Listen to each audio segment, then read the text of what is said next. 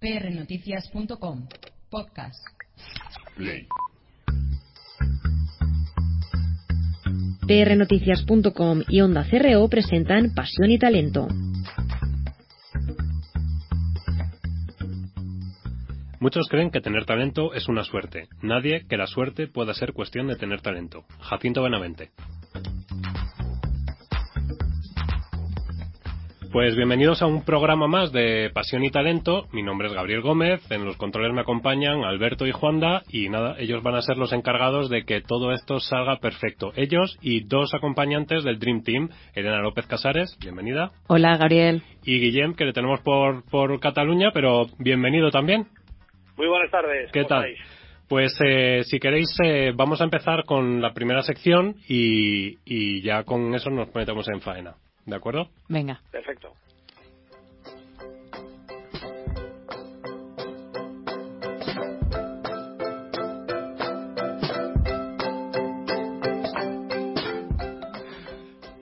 Pues estamos aquí en la sección de emociones con corazón eh, y bueno, pues eh, en esta sección eh, queremos hablar.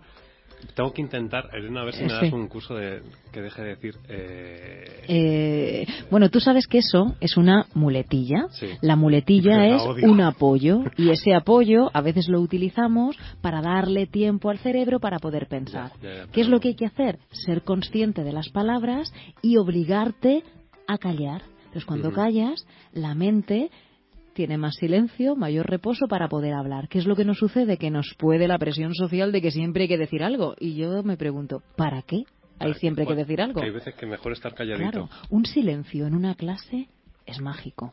Sí, sí. Un silencio en la radio a lo mejor puede decir, le ha debido dar algo al locutor, llamen al 112, por favor, porque ha muerto. Por eso os tengo a vosotros. para- A mí, para- a mí me, Guillén se ríe. Guillén, a mí me pasó una vez. Yo, eh, Gaby lo sabe, en el programa que yo tenía me acompañaba mucho el, el sonido, la, la melodía detrás de mí, siempre, o de fondo, mejor dicho.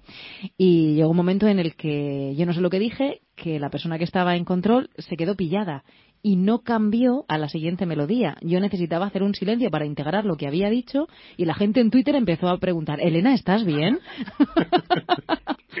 En fin, pero digo que un silencio en radio no es tan Intentemos- aconsejable. Intentemos no callarnos, vamos No. a mantener bueno, aquí. mantener el espacio con música, eso sí, pero el silencio del locutor también a veces está muy bien. Bueno, ¿qué os parece? Eh, yo he estado un poco, pues, eh, tanteando qué temas están ahora mismo de actualidad y, y la verdad es que me sorprende que volvamos a tomar un tema que ya se ha tomado durante estos 21 programas que tenemos. O sea, es como algo pasa en la sociedad, ¿no? Y el tema que os quería invitar a, charlar es eh, el tema de la conciliación, conciliación laboral.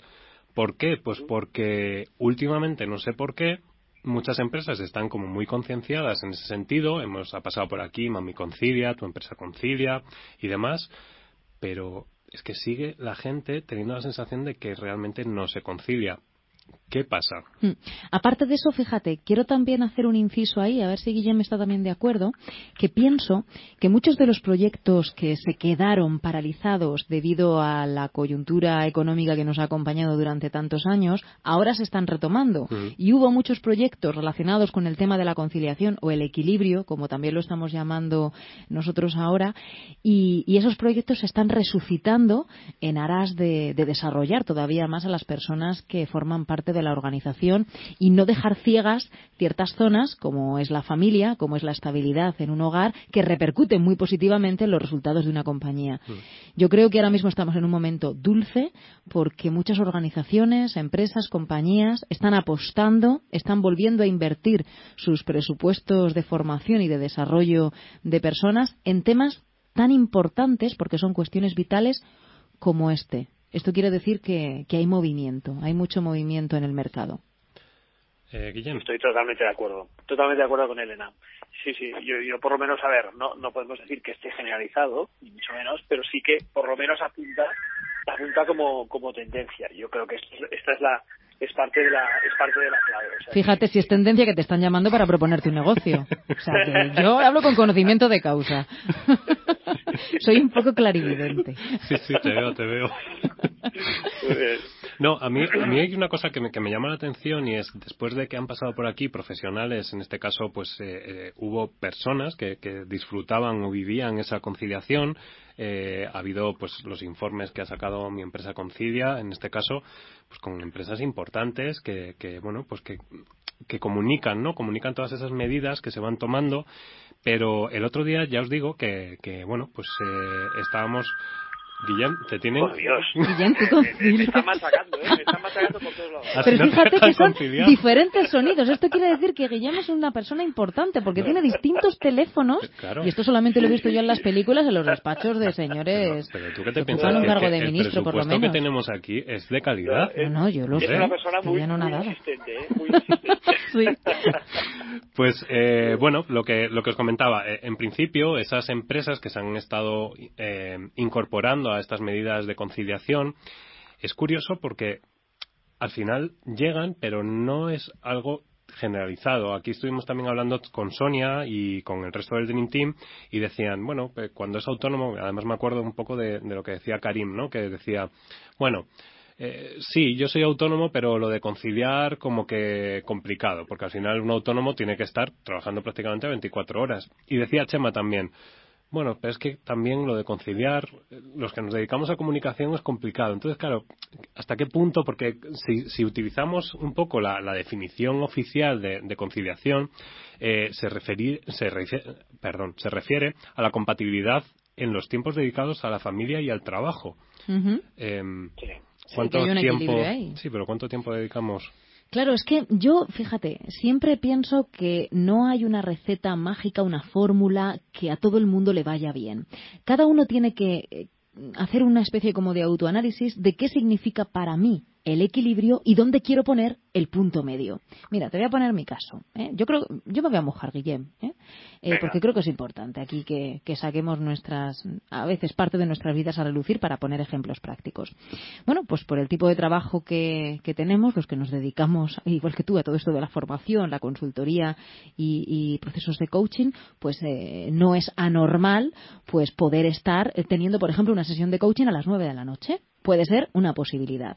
¿Qué sucede al día siguiente? Pues que una vez que te has, si no tienes nada que hacer, una vez que te has levantado, eh, has arreglado lo que tienes que arreglar, has llevado a los niños al colegio, yo por ejemplo tengo la ventaja de que mi pareja también trabaja en casa. Entonces, ¿nosotros qué hacemos? Pues nos dedicamos un momento por la mañana a dar un paseo, porque encima vivimos en un sitio pues un poquito idílico, ¿no? Pero, Entonces, sí, claro, damos un paseo, hablamos de nuestras cosas, llegamos a casa, a lo mejor me tengo que ir yo a un sitio, él a otro, en fin. Y yo intento, por ejemplo, estar siempre pues a la hora de cenas, de baños y cosas de ese tipo. Y si no puedo, pues bueno, eh, ya nos dividimos. Pero vamos buscando el equilibrio un poco día a día. No tenemos no somos estrictos, no funcionamos como un cuartel militar, teniendo en cuenta que evidentemente sí que intentamos pues coincidir todos pues a horas que, que, que son pues para hacer familia, ¿no? Hay un problema de país también, ¿eh? quizá por horarios, porque yo, yo creo que eso tiene mucho que ver con los horarios, lo que explicabas tú ahora de, de hacer una sesión de coaching a las 9 es posible que pueda pasar. Primero porque muchas personas salen de trabajar a las 8 de la tarde, lo cual ya es un problema. Y es un problema porque, porque si la sesión de coaching es personal, pues la, la tendrán que hacer cuando acaben Claro. de trabajar.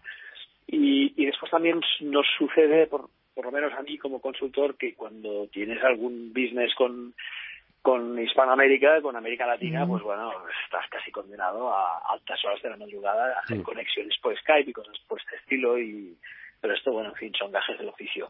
Lo que sí es cierto es que el horario en España eh, el horario laboral en España tiene un pequeño problema y es que muchas veces eh, no se comprende bien que el estar más horas en, en el trabajo no va en beneficio del rendimiento, sino que mm, lo hacemos, a veces se hace por vicio, se hace porque parece que así los jefes estarán más contentos. ¿no? Y este es un, yo creo que esta es una gran asignatura pendiente que hay que trabajar. La llamada silla caliente, ¿no? Sí, exacto. El mantener la silla silla caliente. caliente. Es, que es que no sirve para nada, Mm. no sirve para nada. O sea, hay cosas que se pueden hacer en dos horas que quedan mejor que hechas en tres, porque a lo Mm. mejor en tres lo único que haces es marear. Es decir, el tema del concepto de productividad y aquí hay grandes expertos en España, eh, creo que es importante. El problema nuestro es que ya nos plan- como nos planteamos cenar a las nueve y media, eh, de alguna manera ya pensamos que salir a las 8 es una, es una buena hora de salida. Cuando salir a las 8 es un disparate. Claro, pero fíjate si todo eso está implementado o implantado en nuestra forma de pensamiento que cuando luego tú, como por ejemplo es mi caso, eh, trabajas por tu cuenta, aunque colabores más con, con ciertas empresas, sigues llevándote esa pauta, esos hábitos y dices, bueno, es que tengo que estar sentado aquí 10 horas porque como ahora ya sí que esto me lo guiso y me lo como yo, pues ¿cómo voy a levantarme? Pues levantándote. Yo he tenido momentos en los que he dicho, en estas tres horas he producido tal cantidad de trabajo y le he dado vueltas al pensamiento desde otro punto de vista, porque no estoy cansada y no estoy agotada. Ahora decido en este instante, en aras de preservar mi equilibrio y el de las personas que están conmigo, pues dedicarme a otra cosa que creo que es importantísima para que yo pueda volver a sentarme aquí o dos horas más tarde o incluso al día siguiente, como a veces lo he hecho, renovada y con ganas de más.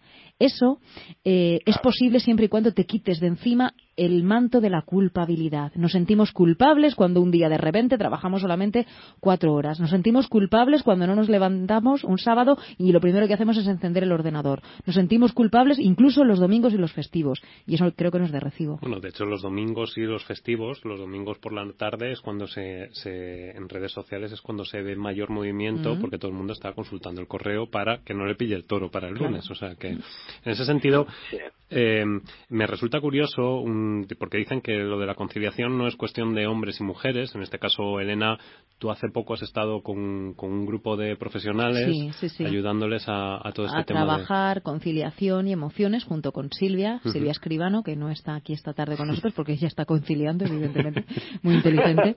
Y, estuvimos trabajando con un grupo de, directivos eh, todo el tema de la conciliación. Bueno, fue un proyecto un poquito más eh, eh, extensivo en el tiempo de lo que yo estoy diciendo. No solamente fueron conciliación y emociones, sino que hubo pues, unos procesos de coaching grupales y luego un trabajo de conciliación más, más a fondo y luego trabajamos las emociones y es verdad, casi todo el mundo, bueno, pues, pues estaba ahí, ¿no? En cómo me voy a ir si, cómo me voy a ir si mi jefe no sé cuántos, cómo me voy a ir si ahora mismo hay un pico de trabajo. Y eso es entendible. El complejo de culpa. Claro, pero es entendible, Guillem, lo que tú has dicho. Si tengo que trabajar con Latinoamérica y este proyecto para mí es importante, en este momento de mi vida yo tengo que hacer esto. Y si vives en familia y tienes una pareja, pues creo que es importante conversar, compartir y comunicarte. Porque si no, eso que para ti es muy importante puede llegar a otra área de tu vida que es vital. Entonces yo creo que aquí eh, hay que aplicar el sentido común.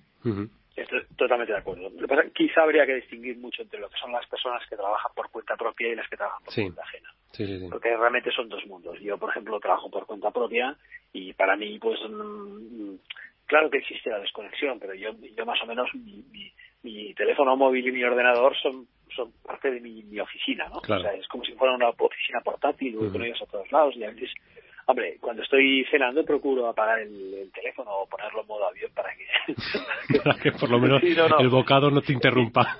en mi casa nos hemos casi obligado a, dejar los teléfonos móviles todos en, la entrada mientras cenamos porque si no es un escándalo que suele pasar ahí. Pero es verdad que las personas que trabajan por cuenta ajena eh, hay, hay otro conflicto ahí y es que tiene que haber una disciplina laboral, es lógico, y no, no puede hacer cada uno lo que le dé la gana, y esto está claro, ¿no? Eh, entonces, yo creo que son dos casos distintos. Y, eh, por ejemplo, eh, estoy seguro, Elena, que a ti, pues bueno, eh, puedes estar pendiente de un mail que te pueda llegar un sábado por la mañana o un tweet directo, etcétera. Mientras que hay personas, yo conozco personas muy cercanas, mis hermanas, por ejemplo, que trabajan por cuenta ajena y desconectan completamente. Es decir, no entran en el no sé qué, ni en el Twitter, ni en el LinkedIn, ni en el tal. O sea, se olvidan completamente hasta el lunes. O sea, es como si fuera un ¿sabes? Una, una pausa timelapse. Un vacío. Un, vacío, temporal. Y, y, el lunes vuelve a empezar. Entonces, esto para una persona que trabaja por cuenta propia es absolutamente inviable. Claro, por eso decía que hay que buscar cada uno el equilibrio y al final hacer las cosas mm, consecuentemente con lo que con lo que tiene que hacer en esta vida. ¿Qué está eh, pasando? Que, que la tendencia es que cada vez más, aunque sean personas que trabajan por cuenta ajena, eh, se está generalizando la figura del nomad, que seguro que habéis hablado, hablado alguna vez en el programa, los nómadas del conocimiento, que, son estas personas que de alguna manera adquieren este tipo de, de independencia, eh, intradependencia, y yo lo llamaría, preferiría llamarlo intradependencia, que significa que dentro de una organización, pues tú organizas organizas tu agenda y organizas tu contacto sin dañar a nadie pero de la manera que sea más productivo posible para la empresa y para ti. Sí, al, final es trabajar por objetivos, o sea, que es un poco el, tema de, bueno, pues lo que estáis comentando, ¿no? trabajas con Sudamérica o con otra, otro país que tiene otro uso horario, pues evidentemente te vas a moldar, pero eh, hay un punto importante que es el tema del teletrabajo. Hay muchas empresas que últimamente eh, están hablando también de eso, de incorporar el teletrabajo a sus estructuras, pero realmente la realidad es que no. Tú sabes, cada vez que se habla de teletrabajo, yo recuerdo una película de Sandra Bullock, que ella es una informática que se dedica a, buscar virus o algo así. Mm. Y está en su casa trabajando y solamente. Oh, genial. no, sé cómo se llama la película, pero solamente abre la puerta de su casa para que el de las pizzas se las pueda entregar. Y es que a mí eso me genera tal agobio que digo, estaremos generando una sociedad de psicópatas de esa manera. Es que lo he dicho con todo el cariño, claro, evidentemente. Creo que, fíjate, siempre he pensado, ¿no? Que yo también me gusta el equilibrio. Yo tengo días también de trabajo en casa y también tengo una parte de mi casa que, que es oficina, ¿no? Esos días para mí son fabulosos, puesto que, que no tengo que desplazarme y por tanto, bueno, pues el aprovechamiento del tiempo es, es realmente fantástico pero si pasas más de dos o tres días, eh, echas en falta el, estar en un sitio y el, esto, esto que estamos haciendo tú y yo, ¿no? Ahora mismo con Guillem en la distancia, el, relacionarnos, ¿no? Creo que es fundamental. Entonces, yo no sé. Yo, por, por lo menos yo, ¿eh? en mi opinión, a mí no me sirve, a mí no me serviría. Yo necesitaría siempre tener esa parte de, de, sociabilidad. Sí que es cierto que, la fórmula del teletrabajo no es que estés trabajando durante las 40 horas o en las X horas que tengas en, el, en el... Es una redistribución. Claro. Entonces sería, pues a lo mejor, de, de cinco días a la semana que tienes que trabajar, trabajar tres en casa, dos eh, presencialmente en oficina, o al revés, o sea que tampoco. Pero o sea, yo quiero repetir que es que no se está implantando, o sea, que el problema es de hay una hay una falta de confianza por parte de los directivos de es que ahora a ver si este se va a coger o esta y va a coger y va a estar en casa, me va a estar diciendo que está trabajando en casa y no va a hacer su trabajo. O sea, y yo puedo estar en mi sitio jugando al Tetris y tú sin darte cuenta. O en Facebook, que también en Facebook durante el día se está viendo que la gente está. Hay gente que. Yo, porque me dedico a redes sociales y puedo estar, que, me lo permiten. Pero. Sí, tú bebes. claro, claro, pero la gente que, que. Yo veo gente que digo, gente funcionaria que está trabajando y de repente tiene publicaciones y no son programadas, porque también también me puede decir alguien, no, es que las programas, no, no. Yo no sé, Guillem, son comentarios en momento. Si en los medios de comunicación eh, tú, tú, manejas mediciones de, en qué momentos del día hay mayor índice de lectura, pero me gustaría saber, por ejemplo, cuándo se lee más marca. Por pues, ejemplo, por poner eh, marca o por, decir una, o alguna revista femenina en, o. En digital, una hora una hora bestial que hay en el día es la, la una de la una del mediodía, que es un poquito antes de la hora de comer esa hora es, es, un, es, hora punta digital en muchas redes sociales, no en todas, pero es, hora punta digital, es muy curioso. ¿eh? Em, es verdad que, por ejemplo, la lectura más pausada de contenido se produce durante el fin de semana. hay, hay menos audiencia, pero es una audiencia más cautiva, y más, más, más eh, tiempo de lectura, en fin. Pero sí, sí que, sí que es curioso que eh, lo, que está pasando es que muchas empresas que tenían, eh, y ahora voy a decir una palabra un poco fea, eh, tenían capadas o castradas las redes sociales, eh, ahora debido a que, bueno, pues toda, este, esta especie de movimiento que hay ahora de cierta libertad interna, etcétera, pues muchas empresas para no perder prestigio las están volviendo a poner. Y entonces, bueno, con esto lo que están diciendo es, oye, os podéis conectar, pero, ostras, ser un poco responsables de lo que hacéis y sobre todo no dejéis de pensar nunca que dejáis marca. Porque yo siempre lo digo, me dedico a esto, ¿no? Pero que tú dejas marca. O sea, tú cuando, cuando eh, respondes una pregunta de Facebook, a las 11 de la mañana y eres funcionario, también puedo pensar que es la hora del bocata, ¿no? Pero, pero, un bocata continuo no. No queda muy bonito. Eh, por Elena, por cierto, la película se llama The Net. Ah, es del año la 95 y la recuerdo especialmente porque fue de las primeras películas que se, se, conoció el concepto de hackers, ¿no? Porque ah, Sandra Bullock es un personaje que es que es hackeada, que su nombre desaparece. Sí, y, sí. y luego sí, sí, hay una cosa, una trama ahí bastante interesante. es pues una peli para sábado por la tarde estupenda. Yo hablando de oh. cine, os, os, invito a que veáis una película, no tiene nada que ver con el tema que estamos hablando, se llama Circle, Círculo, ¿vale? En, inglés.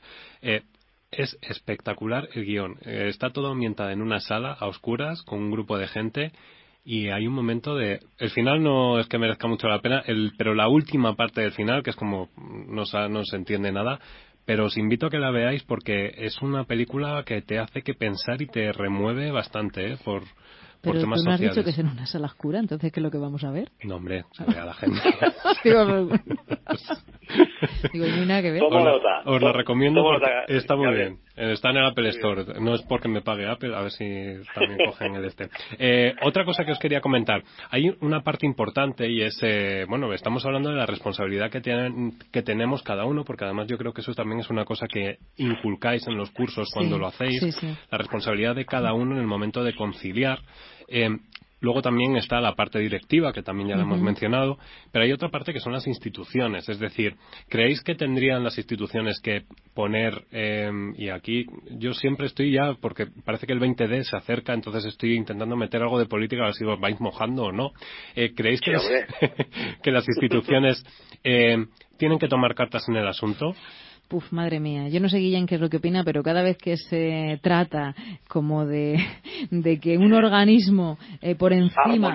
Ah, ¿Te acuerdas también cuando hubo una polémica sobre la responsabilidad social corporativa, si esto debería estar legislado o no? Y decían que en la medida en la que esto era una obligación, pues dejaba de tener su gracia.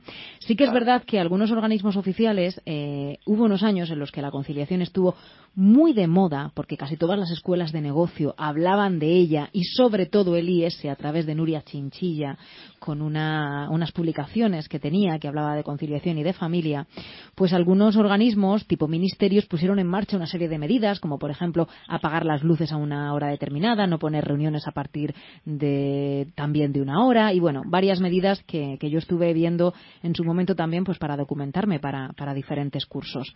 Está bien que desde la eh, desde la administración pública se dé ejemplo. Está muy bien que se dé ejemplo. Pero ahora, meternos a legislar eh, en casa ajena eh, no lo sé hasta qué punto. Yo es una duda que me estás generando. No sabría qué responder. ¿Establecer unos mínimos a lo mejor? No lo sé. No, lo sé. No lo sé, Gaby. ¿O tendría que salir de cada uno? Yo creo que cada, esto, cada cultura empresarial. Que esto, cada, em, para mí, ¿eh? yo soy muy respetuosa con todo lo que tiene que ver con la propiedad privada y además creo en ella fundamentalmente, eh, como también creo en el mérito y en el esfuerzo creo que eh, el concepto de equilibrio es algo personal y también el concepto de equilibrio tiene que, estar circunscrito al sector y al tipo de negocio que tengamos. Tú has dicho antes que nosotros apelamos a la responsabilidad de la persona que va al curso. Efectivamente, lo primero que les pedimos es que representen, bueno, pues con una serie de ejercicios cómo están ellos con respecto al equilibrio y desde dónde lo viven. Y en muchos casos, ese equilibrio, y fíjate qué curioso, no tiene nada que ver con la empresa, tiene que ver con ellos. Hay medidas que la empresa, desde luego, no pone, es decir, la empresa no te obliga a poner reuniones a las 8 de la tarde y las pongo yo porque pienso que así la gente va a estar más descargada del trabajo que tiene que hacer durante el día y a las 8 va a estar más pendiente de la reunión, cuando en realidad a las 8 una persona está pendiente de su casa, de quererse ir con su novia o con sus hijos o con quien se tenga que ir, o, él mismo o ella misma con su propio mecanismo, ¿no? Yo no sé, Guillén, qué, qué, opinas tú, pero desde luego mi visión y mi opinión... Yo pues también soy bastante liberal en este aspecto de que cada uno, bueno, a ver, no está mal que exista un, un, fomento, pero como si fuera como si fuera, ¿sabes?, los hábitos los correctos alimenticios, o sea, sin forzar, quizás, forzarlo desde un punto de eh, vista legal, eh, que no llegue a ser el aviso de la OMS de que te prohíban comer eh, chorizo y al día siguiente aparezca todo de gente diciendo eh, y panceta, eh, claro, que es lo que pasó, ¿no? Eh, reaccionamos mal ante ante las, la obligaciones. Claro, entonces, en cambio, en cambio, el, el buen ejemplo, el testimonial, el que, bueno, pues que aparezcan personas que, que den ciertos consejos, decir, oye, tú puedes hacer lo que te dé la gana, pero si lo haces así, a mucha gente le ha ido bien, no, no está tan mal, ¿no? y, y, es una manera, si quieres, es más lenta, pero es más segura. Mm. yo, yo, estoy de acuerdo de no de ir con mucho cuidado con lo que son regulaciones. Sí, y además cala más. Y tú acabas de dar una frase que para mí sería hasta un eslogan en una campaña eh, política. ¿Tú qué quieres que ya nos vayamos metiendo ahí? El buen ejemplo. Y yo voy a hacer, voy a hacer un poquito de, no de política, sino voy a remover un poco. ¿Dónde está el buen ejemplo arriba? Mm, ¿Qué pasó con ese buen ejemplo? ¿Dónde se quedó? ¿Alguien lo puede rescatar, por favor? Yo le estaría muy agradecida. Bueno, bien, bien. Vas metiendo ya y sí, sí, acompañando. Eh, eh, otra cosa que también os quería plantear, eh, porque estamos hablando de conciliación. Normalmente las empresas entienden conciliación eh, hacia la mujer, en este caso. Eh, y os hablo de datos, ¿vale? Según el Ministerio eh, de bueno, el Ministerio de Sanidad, Servicios Sociales e Igualdad, eh, cuatro horas eh, están dedicadas por parte de la mujer a las labores de la casa, de manera general, y una con 54 a los hombres. ¿Tenemos un problema? Tenemos un problema. ¿Quién lo tiene, nosotras o vosotros?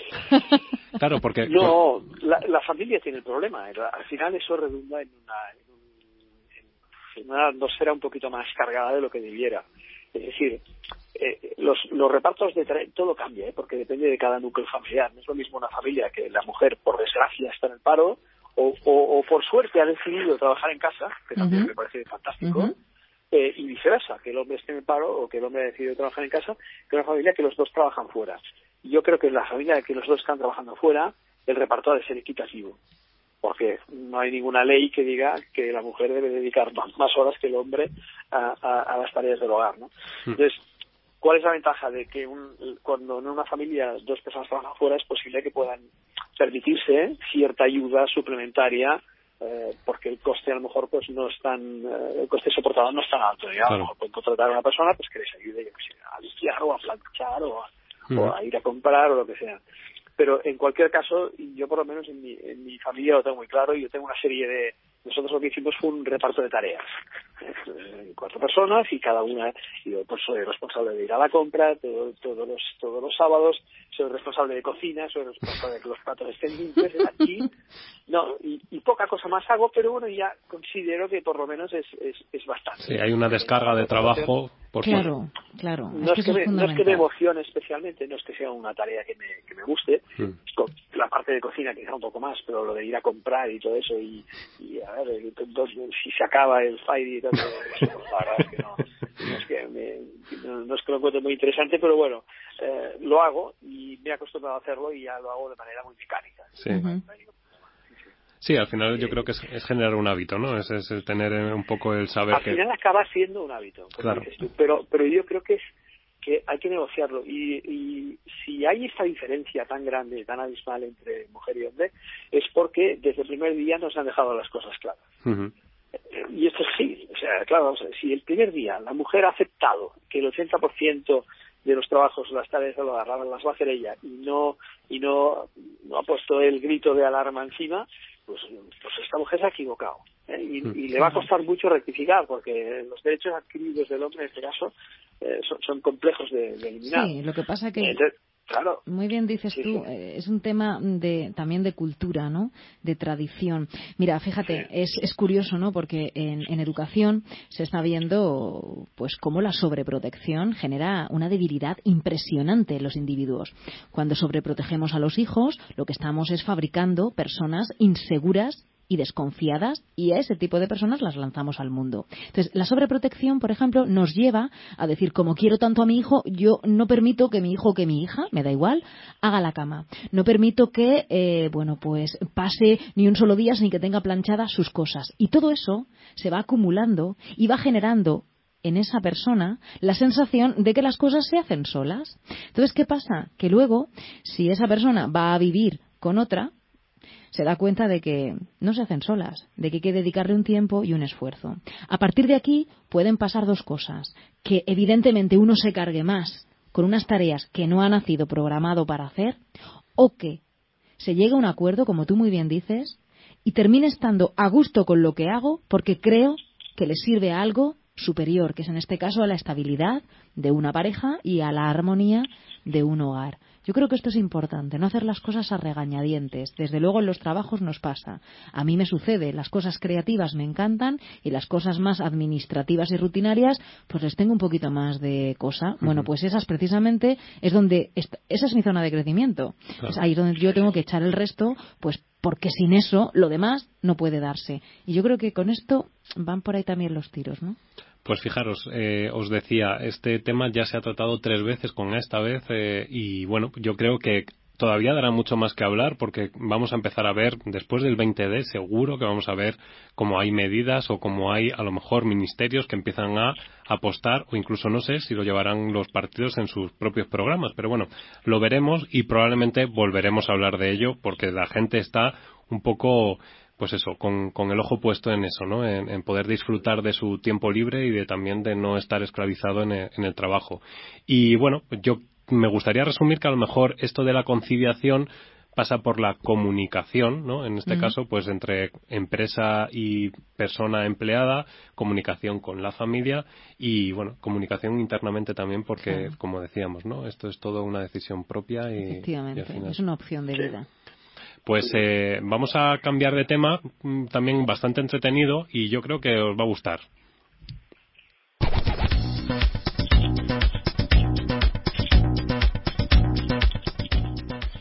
Y bueno, pues el tema, el tema también va a dar que hablar, porque os tengo que comunicar que ahí fuera hay una guerra. Elena está nerviosísima, está rompiendo el boli. Está rompiendo Lo he despedazado, Guillem. ¿Qué ha pasado? No sé. Empecé por arriba y ahora está. Es que... está hecho como en 28 pedazos. Sí, pero bueno. Eh, luego lo recogerás. Intenta que no se manche la mesa, por favor. Mira cómo tengo las manos. Alberto está mirando ya con cara de asesino. O sea, que vamos a intentar dejar las cosas como, como tienen que estar. Em, como os decía, hay una guerra ahí fuera. Y esa guerra no sé quién la va a ganar porque, bueno, pues las marcas eh, tienen, tienen algo que, que bueno, pues que, engancha, pero también hay otro que es el lado blanco de la fuerza en este caso y sería que ahora que estamos a punto de estrenar la, última película de Star Wars, pues el lado blanco de la fuerza le podríamos llamar la marca blanca. No sé si es el lado blanco o el lado oscuro. Eh, ¿Cómo, ¿Cómo veis vosotros la marca blanca? Y creo que aquí Guillem va a tener para hablar bastante. Bueno, cada vez es menos blanca. Ya. es decir, y lo, explico ¿eh? para que no se quede en una, en una anécdota. El, el término marca blanca nace, nace hace bastantes años de la propia marca del supermercado o del, del, hipermercado o del centro comercial o del comercio que fuera. ¿no? Eh, ellos deciden lanzar una, una marca propia entonces, no es exactamente una marca blanca, sino que es, eh, nosotros lo llamamos retail branding, es, es la, la marca del propio comerciante. Y todo el mundo seguro que estáis pensando en empresas como Carrefour, Mercadona, etcétera, pero también se da en, en cadenas de ferretería, se da, se da en muchísimos tipos de comercio.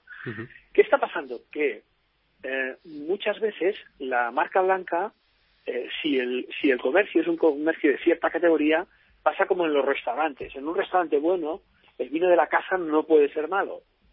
¿Vale?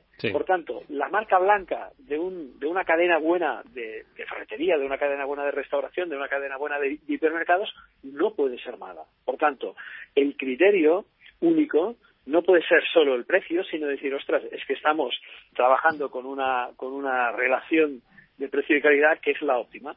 Es decir, yo he llegado a ver casos de que hay marcas eh, ajenas más baratas que incluso que una marca blanca. O sea, esto, esto lo he visto. Lo, claro, ¿qué ¿eh? pasa?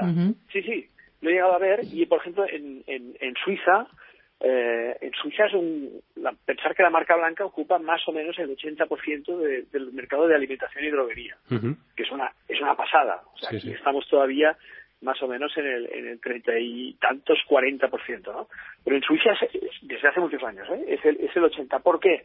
Porque el criterio no ha sido hacer un producto, mm, digamos, de una calidad baja y a un precio bajo, sino ha sido hacer un producto de una calidad media a un precio más razonable. ¿Por qué el precio es más bajo? porque no hay publicidad específica la publicidad es la del propio centro comercial. No, hay, no hay una campaña específica para ese producto. Y también, Guillem, no sé si tiene algo que ver con, entre comillas, las tiradas o las partidas. Si yo firmo contigo un contrato para que tú me hagas unos yogures y de entrada pactamos unas unidades eh, eh, elevadas. pues claro, eso también hace que, la producción sea barata. Claro, claro. Sin embargo, sin embargo, también es cierto que hay, hay a veces el, malentendido o, la creencia generalizada de, oye, he comprado el chocolate en tal sitio y es el mismo que el que más lee en la caja roja. Y eso no es cierto. ¿vale? No es el mismo. Claro. No es el mismo, por lo menos en el 90% de las casas. Y esto os lo digo porque he hablado con, con fabricantes eh, y todos me dicen lo mismo. A ver, un señor producto de menos calidad, entiendo. un yogur a la mitad de precio que el otro no le puedo dar la misma calidad, pero le daré una calidad más que razonable. Claro. Más que razonable. Sí, porque tampoco tendría sentido, ¿no? Tener en el, en el stand eh, un producto y que justo al lado tengas el producto hecho por esa misma marca, en la marca blanca, y que digas, mm, pues que al final te estás haciendo competencia a ti mismo. Claro, pero fíjate, yo ahora voy a, voy a poner así encima de la mesa un tema y, aquí le dejo a Guillem después que, que nos aporte datos si los tiene. Cuando, bueno, pues la crisis nos estalla a todos en la cara, eh, la marca blanca, eh, que antes era vista como, efectivamente, mm, era vista como algo que, pero que haces comprando marca, exactamente. Como un low cost. Sí, prácticamente como que me llevo la marca blanca, pero por favor que no se entere el resto de las personas que hay en este supermercado o hipermercado. Bueno, pues cuando la crisis estalla, claro, ¿qué pasa? Pues que nuestras necesidades caen directamente al segundo escalón de las necesidades de Maslow, necesidades de seguridad. Y aquí en estas necesidades de seguridad englobamos, por ejemplo, la necesidad de, de una seguridad financiera. Entonces, eh, si nos reducen el sueldo, si tenemos visos de que probablemente nuestra empresa se fusione con otra y a lo mejor nuestro puesto de trabajo entra en peligro, comenzamos a rescatar dinero, entre comillas, de, por ejemplo, la cesta de la compra. Y entonces, entre un yogur que vale X y un yogur que vale un poquito menos, pues cojo el yogur que vale un poco menos. Entonces, de alguna manera, la crisis lo que hizo fue elevar un poquito el concepto de la marca blanca y además, voy vamos a decir marcas. Yo creo que Mercadona en esto tuvo mucho que ver porque elevó a una categoría diferente la marca blanca en supermercado distinta. Entonces, eh, eh, la marca blanca comenzó a dejarse de ver como algo, mm, vamos, horroroso y de, y de segunda categoría. Ahora estamos saliendo Hemos salido ya, vamos a hablar en positivo y en presente, de cómo se me nota el coach que llevo dentro y fuera, eh, de la crisis. Y ahora probablemente esas marcas que han sufrido, y yo sé de muy buena tinta, muchas que han sufrido una caída de sus precios en el mercado local, doméstico, español y han tenido que salir a otros países, quizá están viendo un poquito más rayos de sol porque la gente está comenzando a tener una alegría un poquito más intensa a la hora de hacer la compra. Y yo que me fijo mucho en los carros de la compra, por ama de casa y por curiosidad personal que tengo, veo que antes había mucho carro de la compra con productos básicos, aceite, arroz, pasta, sal, leche y ahora se empiezan a incorporar cositas más erótico festivas para la para la mesa. No sé cómo lo ves tú, Guillermo. Sí, claro, claro, claro. el primer el primer lugar donde se nota eh, digamos, la, la, salida o la entrada en una crisis, siempre el primer es la, es la cesta de compra. El segundo es el presupuesto de publicidad. Y os lo digo porque lo he sufrido mucho. Las empresas lo primero que hacen cuando hay crisis, erróneamente, sí, es bajar sus presupuestos. Sí. Publicidad, comunicación. y el nuestro también, el de formación también. Sí, sí, sí. Mm. O sea, hay casos históricos en la historia de, del marketing. Por ejemplo, el caso de Procter Gamble, una de las grandes multinacionales de la de, droguería eh, y alimentación, perdón, también.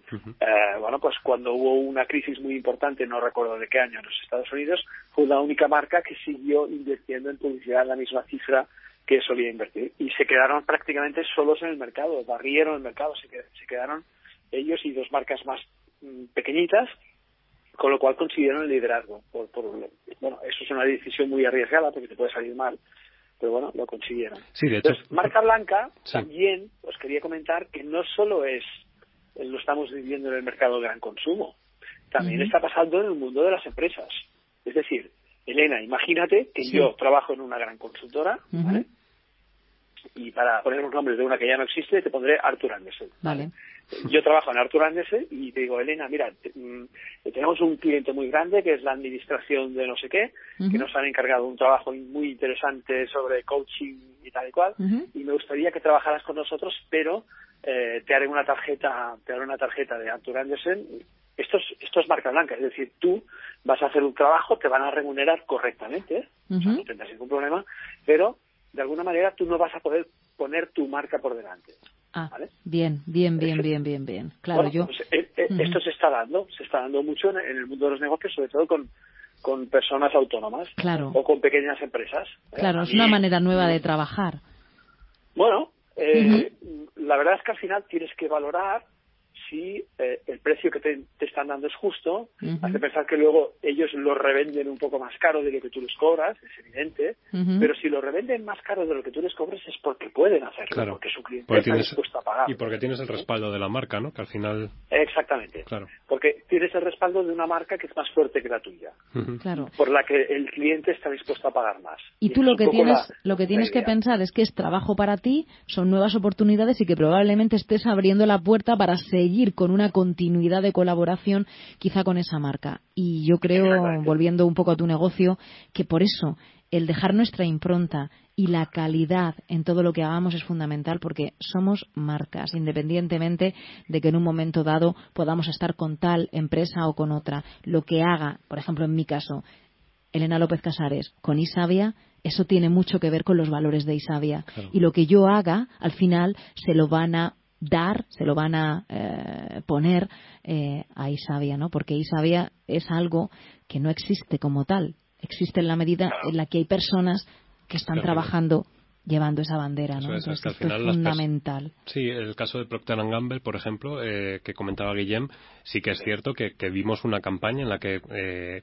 siempre se veía, a lo mejor, en este caso Gillette, creo que es Gillette, ¿no? la marca que tienen de cuchillas de afeitar, mm. pero al final siempre se veía Procter Gamble. De hecho, Procter Gamble ha lanzado campañas únicas de comunicación sin tener una marca específica en apoyo a las madres, en apoyo al cariño que te pueda ejercer el Día de la Madre tu madre y demás. O sea que han hecho también ahí un trabajo bastante fuerte durante esta crisis de, comunicación y, bueno, incluso hemos visto marcas competidoras, por así decirlo, por así decirlo no, que son competidoras, Coca-Cola y Pepsi, y ir juntas en, un anuncio en el consume marcas. O sea, durante la crisis vimos muchos anuncios de, de fomento de consumo de marcas. Y me gustaría incluir una cosa, y es que em, hace poco ha llegado aquí a España una cadena que se llama Deals, que, bueno, eh, yo, hoy, este programa, este programa de hoy es para publicidad, entonces este va a ser con el que vayamos a buscar patrocinios. Sí, hombre, que nos echen un cable. Pero Deals, por ejemplo, acaba de llegar a Madrid con un rotundo éxito y es una cadena inglesa que viene de, las cadenas eh, eh, inglesas que entras y por un pound puedes comprar los productos de marca. Entonces aquí el concepto es, en lugar de un euro, es un 1,50, ¿vale? Que sería el cambio más o menos el ¿Pero qué tipo de productos? Porque Productos de primeras marcas. Sí, sí, sí. Sí, a ver, Primeras a ver, marcas. o sea, tú vas, entras en el supermercado. entonces... ¿Puedes volver a, repetir? no vamos a dar la dirección y cuando venga el director de DIS y haga una buena inversión en el programa, pues ya le seguiremos haciendo eh, publicidad. Pero sí que es cierto que ese consumo de marcas lo que está haciendo es que ellos evidentemente no compras el producto a lo mejor directamente de proveedores españoles, ellos tienen su Coca-Cola la compras, si es Coca-Cola inglesa o Coca-Cola del extranjero, pero están fomentando el consumo de marcas, el, marquismo que llamábamos antiguamente, e, ese marquismo lo están fomentando, ¿por qué? Porque han bajado el precio, compran a gran volumen y en pueden ese caso, manejar eso. eso es. Entonces, otros, otros ejemplos hay también de marcas eh, como el Corte Inglés y demás que también empiezan a lanzar promociones y ofertas e incluso mejores que las propias tiendas de, de las marcas en este caso. Conozco casos de G-Star, por ejemplo, y demás, que tienen mejor producto y mejor, no mejor producto, sino mejor precio y mejores ofertas la línea que está en el corte inglés que la que está en la propia tienda de, de G-Star. Es que el corte inglés es una marca muy potente que cuida mucho a las marcas que llegan allí. ¿eh? De hecho, los corners que hace para diferentes marcas mm, tienen incluso mayor prestancia que las propias tiendas de esa marca. es curioso. Mm. Pues... Yo trabajé para una, para una empresa de, un centro comercial grande y, lo curioso es que ah, había veces que ellos conseguían poner un producto más barato en, en su oferta de, yo sé, de aniversario, eh, eh, en el que en el que incluso el fabricante decía no entiendo cómo lo pueden vender a este precio eh, luego cambió la legislación pero lo vendían incluso por debajo del precio de coste o sea es el efecto un poco anzuelo que, que perdían un poco de dinero porque sabían que iban a picar por otro lado Claro, iban a, iban a, iban a cargarlo por el otro. Esto luego es cierto que la legislación cambió y ahora está prohibido vender bajo coste, ¿no? Pero, habían llegado a ser prácticas curiosas. Hombre, el efecto del este que comentabas un poco puede ser también el efecto Let's Bonus, que, lo que hacen esta gente pues es, claro, tú imagínate que consigues eh, que consigues reunir a 800 vecinos de tu casa. ¿Vale? Y, y, les dices, oye, ¿qué os parece si compramos, vamos a comprar juntos las Coca-Colas, las cervezas, tal y cual? Pues claro, evidentemente ya no iréis al supermercado, sino que negociaréis directamente con Coca-Cola, Claro. con, con Mau, con no sé quién, y, y por tanto obtendréis unos precios mejores. Esto es un tema de una- un tema de llamado de economía de escala, pero es un poco el modelo que están siguiendo muchas de estas empresas. Eh, compras, eh, lo más importante, compras garantizadas. Claro. Tú, tú imagínate que yo te digo, oye, el año que viene no te preocupes porque ya sabes que en enero, febrero, tal, tal, tal, vas a, vas a hacer esta cifra de facturación conmigo. Claro, esto, esto lo que permite es unas reducciones de precio muy importantes. Claro, porque ha rebajado el nivel de incertidumbre, que yo creo que es Exacto. el gran fantasma en el mundo de los Es- negocios. Sí, sí. es, eh, es la, es la base de la pirámide de Maslow en el mundo de los negocios. ¿no? Es decir, si suprimo la incertidumbre, ostras, a partir de aquí me puedo permitir ciertas ciertos lujos, como por ejemplo pues el de, de vender a un precio irrisoriamente bajo. ¿vale? Y os comentaba antes, eh, estábamos hablando de la publicidad, ¿no? De este caso, pues que Sí. os comentaba de Coca-Cola y Pepsi, que de repente les veías en un anuncio y era como, uy, ¿esto qué, qué ha pasado aquí? Que, que los archienemigos de repente se dan la mano, McDonald's, Burger King y demás. Em, ¿Qué pensáis? Eh, la publicidad también yo creo que ha podido llegar a hacer daño cuando veíamos a lo mejor algún anuncio en el que decía, eh, no fabricamos para otras marcas. Que me acuerdo de eso, además, que de repente se ponía Sí, la pantalla, sí, que, Sí. o Danone, que de repente se ponía Sí. la pantalla en azul y se ponía eh, este producto, no sé, es como, pero ¿por qué tienen que decir eso? Ya, Quizá a lo mejor eh, están defendiendo su producto. Defendiendo Pues o su- exponiendo sí, su producto, ¿no? Es decir, si tú quieres Danone, tienes que comprar claro. Danone, claro.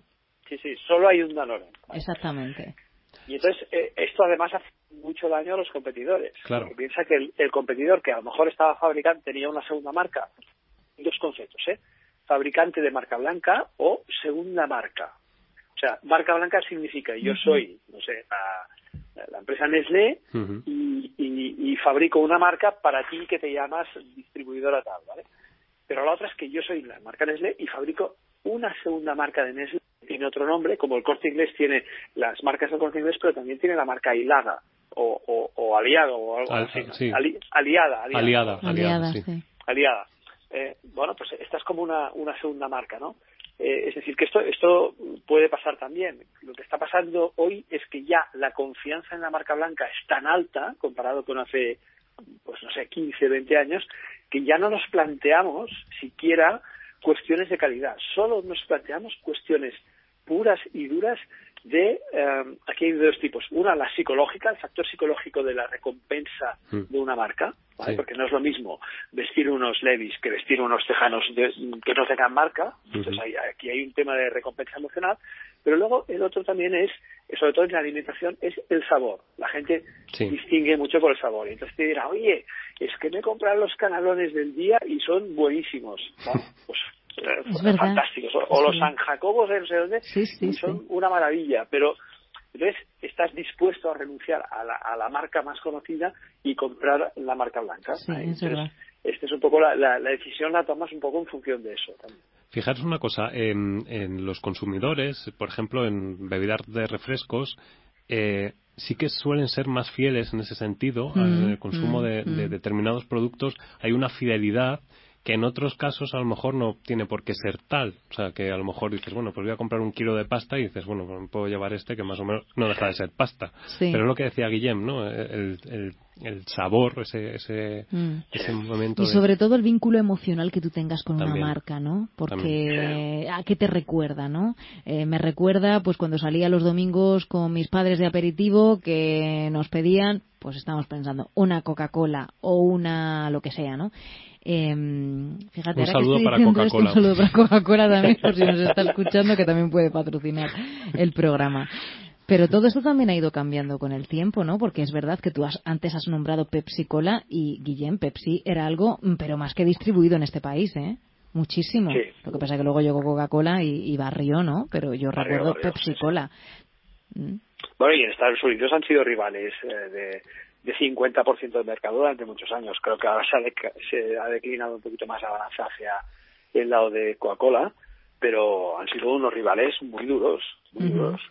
Sí, sí, nada que ver. Aquí, aquí lo que ha pasado con Pepsi Cola, yo he visto testigos de verdad, ¿eh? que he visto testigos de yogur Danone, de yogur Stal, de Coca-Cola, y realmente es impresionante, porque la gente, cuando el test es ciego, o sea, confunde completamente las marcas. Y eso que tú hablas con cualquier, yo no soy bebedor de cola, ¿eh? pero tú hablas con cualquier bebedor de Coca-Cola y te dirá, no, no, es que la Pepsi no tiene nada que ver.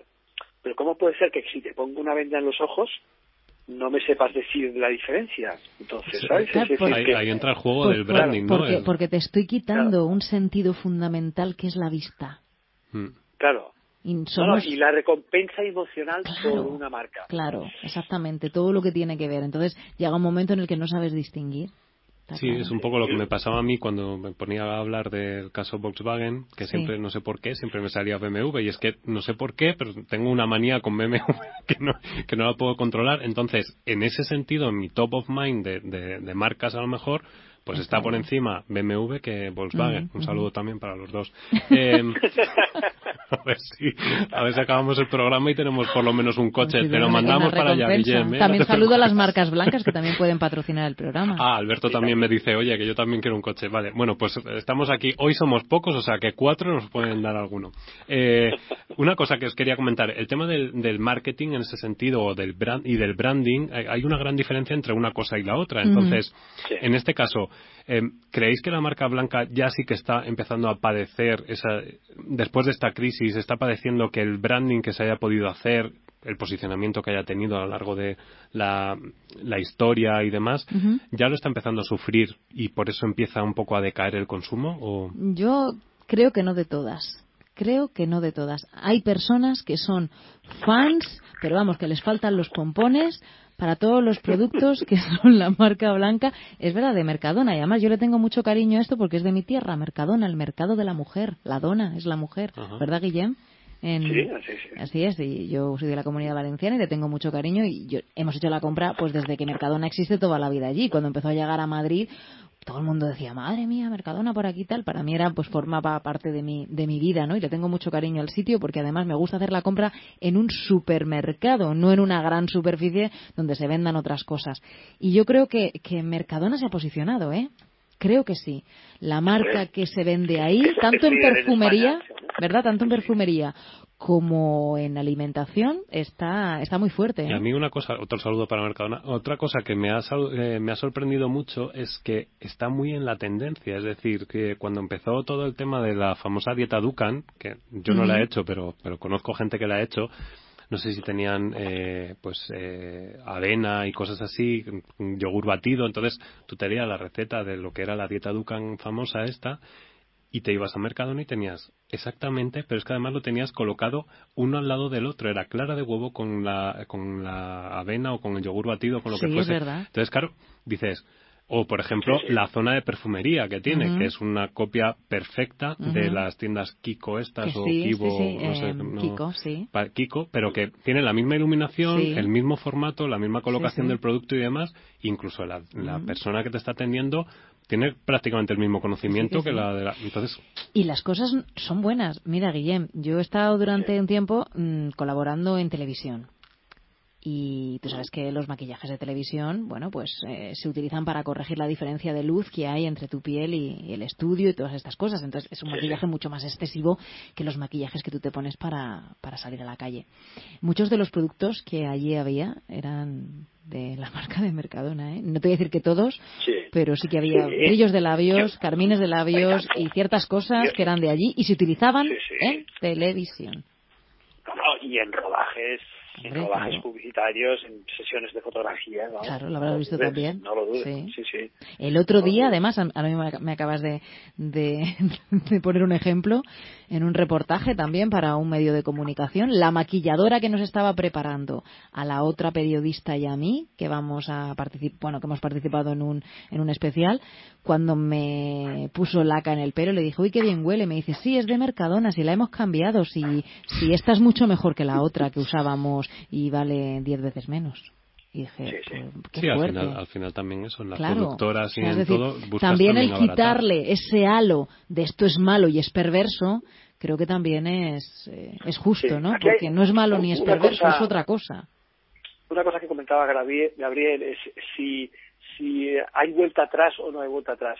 Vamos a ver, yo pienso que la, la marca la marca blanca, que yo prefiero llamarla ya la marca del distribuidor, ¿eh? la marca del, comerciante, yo creo que ha llegado para quedarse. Por, precisamente por estos casos que estáis contando, eh, ¿En qué casos ha llegado para quedarse? Pues cuando han conseguido crear un producto de una calidad indiscutible.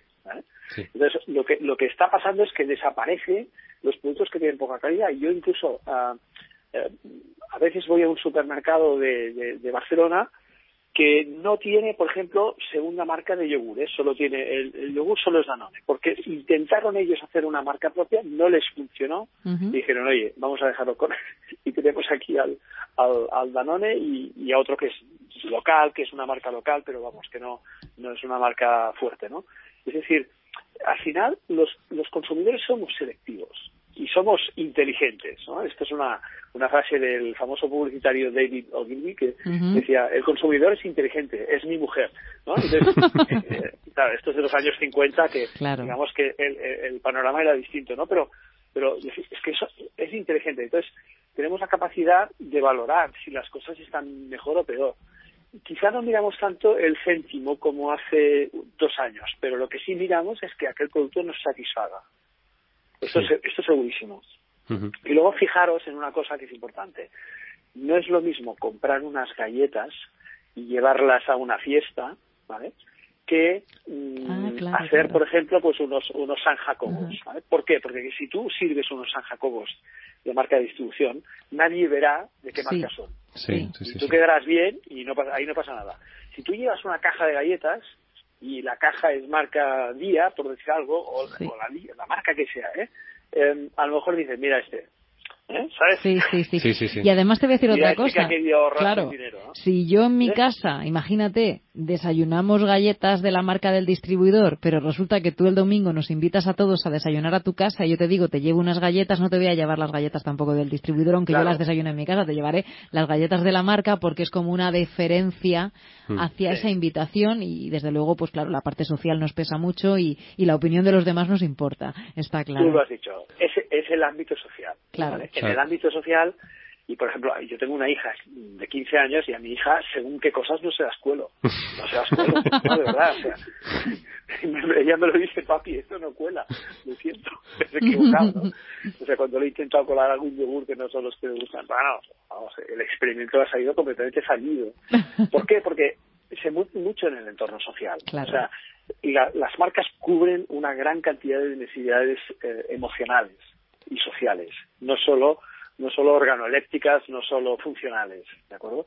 Y, y, además, yo diría que el componente nuevo de las marcas, aquello que hace que tú pagues más por ellas, es el, lo que se está incorporando ahora, que es el tema de valores. Es decir, eh, lo que algunos llaman el, el, el 3.0, que es que estamos pasando de la dimensión puramente funcional de las cosas recordar la publicidad de hace 20 años, ¿eh? Ariel daba más blanco, punto. A una dimensión más emocional, ¿eh? y aquí podríamos hablar de te gusta conducir, ¿no? Y la que está llegando ahora que es una dimensión muy focalizada en los valores, es decir, el producto es funcional, el producto me produce una satisfacción emocional, pero además este producto y esta y sobre todo esta marca, muy focalizada en la marca, sé que está colaborando en, yo qué sé, en arreglar el barrio. O que parte destina para transformación. En contratar personas con disminución, en, en devolver un 07 a tal, en hacer una formación específica de esto, en pagar mejor a sus empleados. El caso de Mercadona es brutal en esto. ¿eh? Sí, sí, es cierto. Estamos añadiendo esta dimensión más espiritual, centrada en los valores, y por eso todavía estamos dispuestos a pagar un poco más por una marca que se anuncia en grandes medios y es porque además de anunciarse, que es una cuestión si quieres del músculo, están patrocinando una serie de cosas que tienen que ver con nuestros valores. Ahí los bancos hicieron también sus pinitos y recuerdo el propio banco, algunas fundaciones de esos bancos o cajas cómo hicieron pues anuncios muy emocionales, muy tiernos, muy enternecedores, hablando de la integración pues de personas que quizá no tenían las mismas oportunidades que, que otras, ¿no? Y entonces recuerdo, por ejemplo, a la Caixa, recuerdo a Caja Madrid, antes de ser Bankia, ¿eh? con ciertos anuncios que también tenían que ver con esta integración y, y la verdad es que, que, que les funcionó. La verdad es que sí, porque trataban eh, bueno, pues de, de, quitarse esa capa tan árida, ¿no? Que, suelen tener los, Hablaremos sobre eso porque no es tan árida ni, ni hay tanta buena intención porque hay unos beneficios no, digo, Claro, por supuesto, pero digo la este capa, digo la capa del banco que